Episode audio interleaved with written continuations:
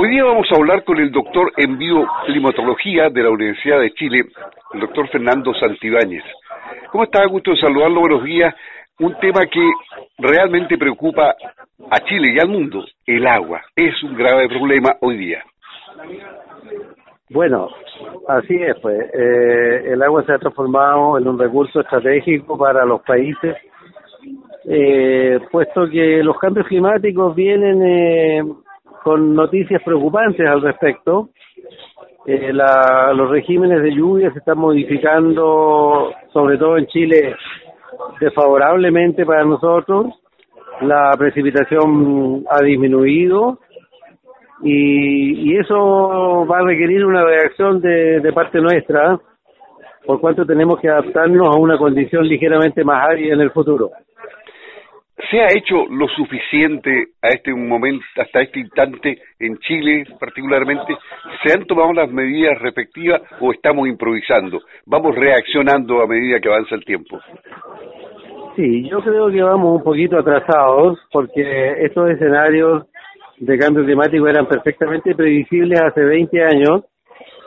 Eh, sabíamos que la precipitación iba a seguir esta tendencia decreciente y por lo tanto necesitamos un plan mucho más rápido de reacción que nos permita hacer mejor gestión de los recursos hídricos en, en cada una de las regiones de Chile con las debidas los debidos ajustes que hay que hacer. Cada región tiene sus propias particularidades.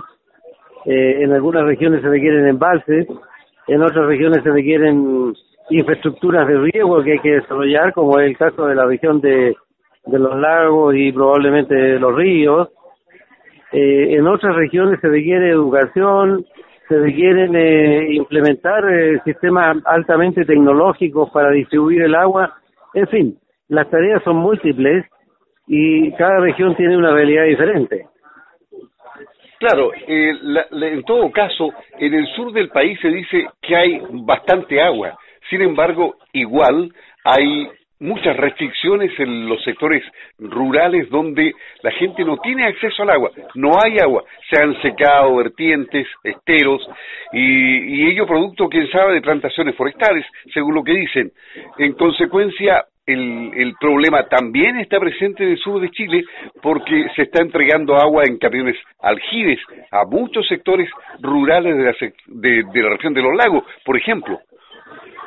Bueno, eh, hay, las causas son múltiples. ¿eh? Eh, los cambios que hemos observado se deben fundamentalmente a un cambio en el régimen de lluvias. Hoy día ha disminuido el número de eh, días de lluvia por año, pero ha aumentado la intensidad de las lluvias cada vez que llueve. Entonces eso hace que el agua escurra mucho más rápido eh, hacia los cauces y de ahí al mar eh, y esa es una de las principales causas que estamos observando la disminución de las aguas subterráneas. Hay menor recarga de los acuíferos junto con un sobreuso de las aguas subterráneas, es decir, se han hecho muchos pozos que eh, permiten extraer volúmenes de agua que la naturaleza no es capaz de reponer a la velocidad que se extrae. Eh, hay eh, hay un, una multicausalidad en todo esto y el problema hay que mirarlo en toda su complejidad de modo de implementar las políticas que se requieran. Por ejemplo, la deforestación eh, juega un rol esencial en, en hacer que el agua escurra más lentamente y tenga más oportunidades de infiltrar y recargar las napas.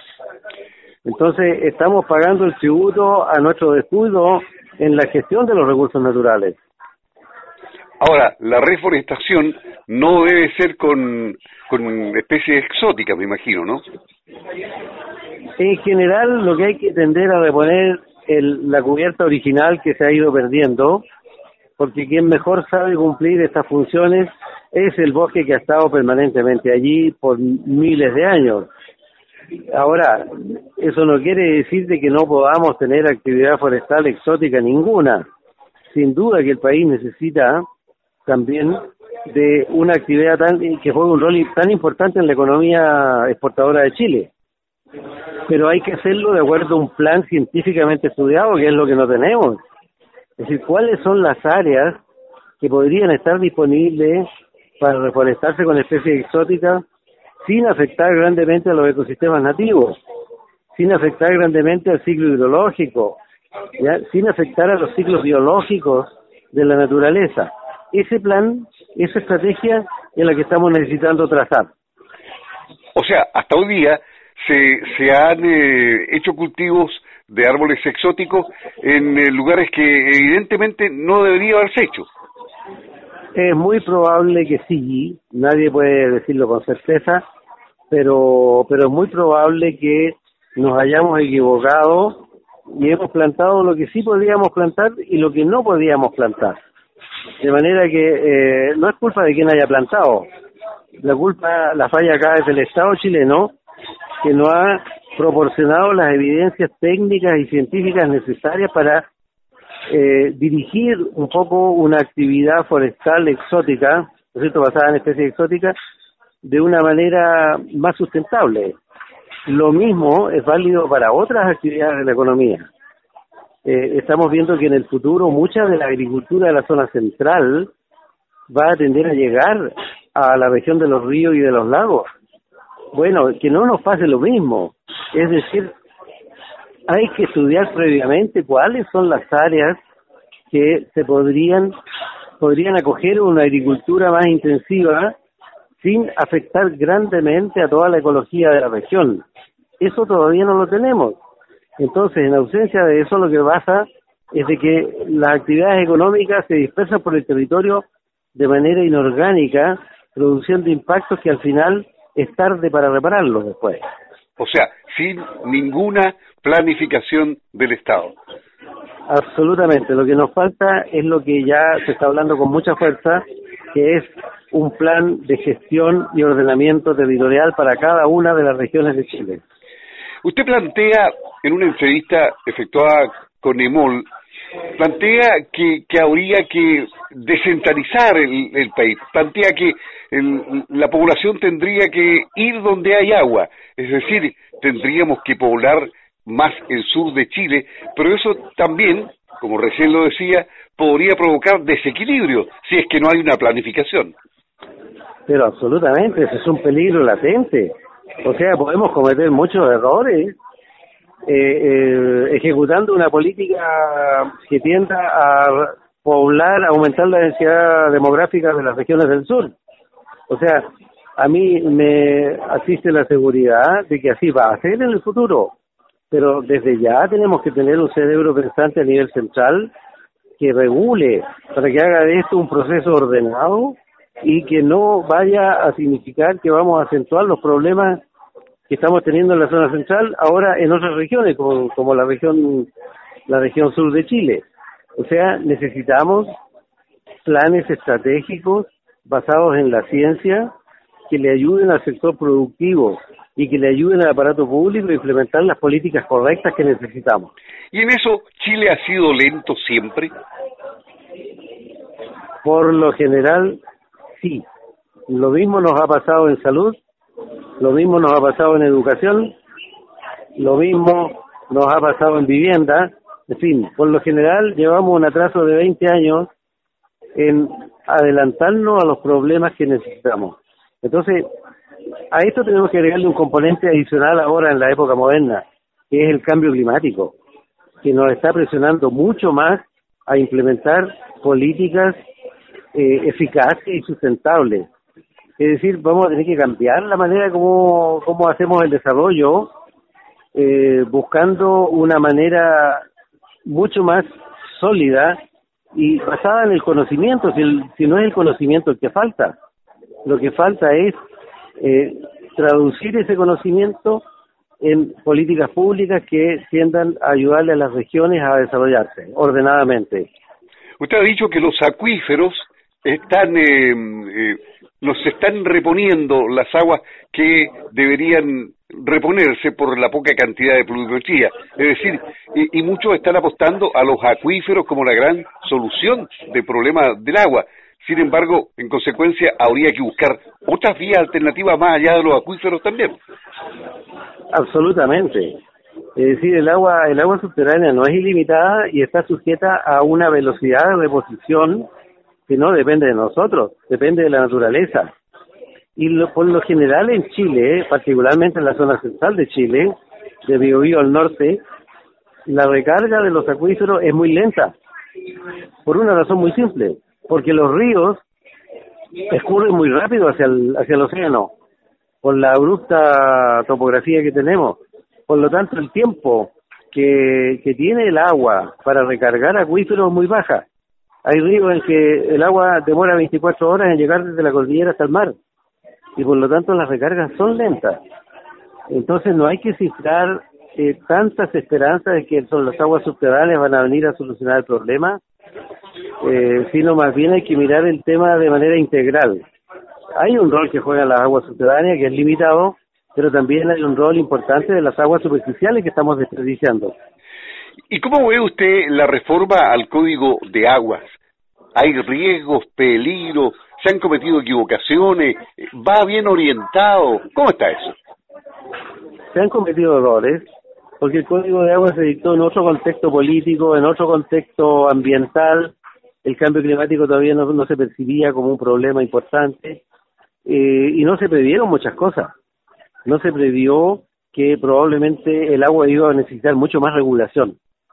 Iba a necesitar, eh, los usuarios del agua iban a tener que eh, actuar eh, de manera dinámica año en año, adaptándose a una situación de estrechez hídrica.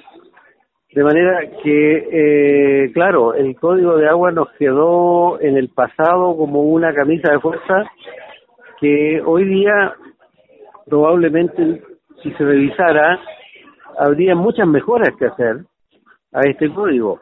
Y yo creo que los, los derechos de agua que se asignen a futuro van a tener que ser en un código deformado, que es lo que se está haciendo hoy día.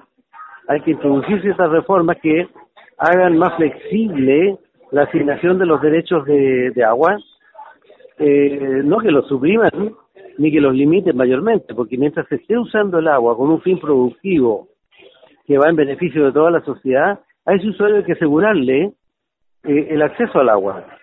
Pero no permitir espacio a la especulación como ha permitido el, derecho de agua que tiene ahora, que han habido han habido acumulaciones de derechos de usuarios que no necesariamente lo van a usar y eso no hoy día no es no es posible hacerlo. Por lo tanto, hay varias reformas que hay que hacerle a un código más moderno, acorde a los tiempos que estamos viviendo. La mayoría de los productores agrícolas eh, quieren certeza jurídica.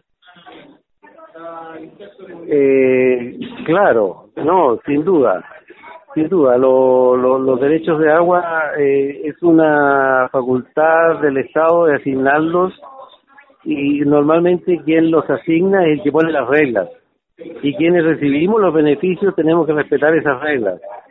Yo creo que em, el, el agua es un bien de uso público, eso está claro por la Constitución. ¿Ya? Eh, pero también el Estado tiene que considerar, eh, escuchar, digamos, a los usuarios. Los usuarios dicen, bueno, si nosotros vamos a hacer grandes inversiones eh, asociadas al, al uso y goce de este recurso, queremos que nos aseguren, que nos den cierta seguridad. En eso tienen toda la razón los agricultores. De modo que tenemos que conciliar, tener la inteligencia de conciliar los intereses de unos y otros eh, para poder eh, avanzar hacia una gestión altamente eficiente de un recurso que hoy día está escaseando demasiado en Chile. ¿Y, qué cambios se están produciendo en el clima que están cambiando las cosas, que están haciendo que llueva menos? ¿Qué, qué, es lo que trastoca todo eh, en el cambio climático? Es la, la disminución de las precipitaciones esencialmente. De Chile está sujeto, incluido el sur, a una disminución de las precipitaciones y se prevé que las precipitaciones van a seguir disminuyendo durante por lo menos 50 años más. Por lo tanto, todavía podrían bajar entre un 15 y un 25% la lluvia en las distintas regiones del país y eso eh, nos está produciendo una falta de sintonía entre la oferta y la demanda de agua. Claro, y ahí hay un problema que se va a prolongar en el tiempo. Si ya tenemos una sequía de más de 10 años, o sea, vamos a batir un récord mundial. Claro, Chile es uno de los países más afectados precisamente porque nosotros somos afectados por el desierto de Atacama que se mueve hacia el sur. Y al moverse el desierto de Atacama hacia el sur eh, se provoca esta, esta caída en la, en la pluviometría, eh, tal como le está pasando a California o le está pasando a Australia, eh, es el mismo fenómeno. Entonces es algo que deberíamos ya irlo incorporando en las políticas públicas de aquí para adelante.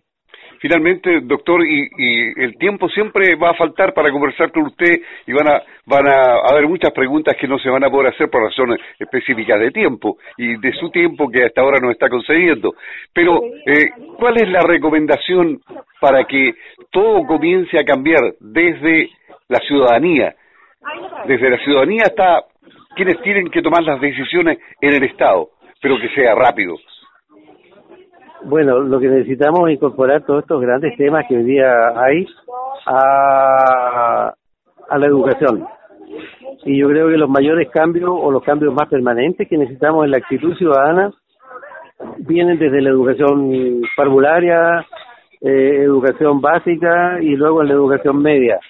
Necesitamos ciudadanos más clarividentes, que vean los problemas tal como son, de modo que cada uno pueda hacer las contribuciones que, cada uno de nosotros puede hacer, por una parte, pero por otra parte hay muchos cambios que hay que hacer que no dependen de los ciudadanos, sino que dependen de la política nacional. Y, pero es deber de nosotros como ciudadanos exigir que esos cambios se hagan y en, no solo de manera correcta, sino también de forma oportuna. El doctor Fernando Santibáñez, le agradecemos la disposición de conversar con, con Radio Sago, ¿no? Hasta pronto. No, hasta pronto, muchas gracias.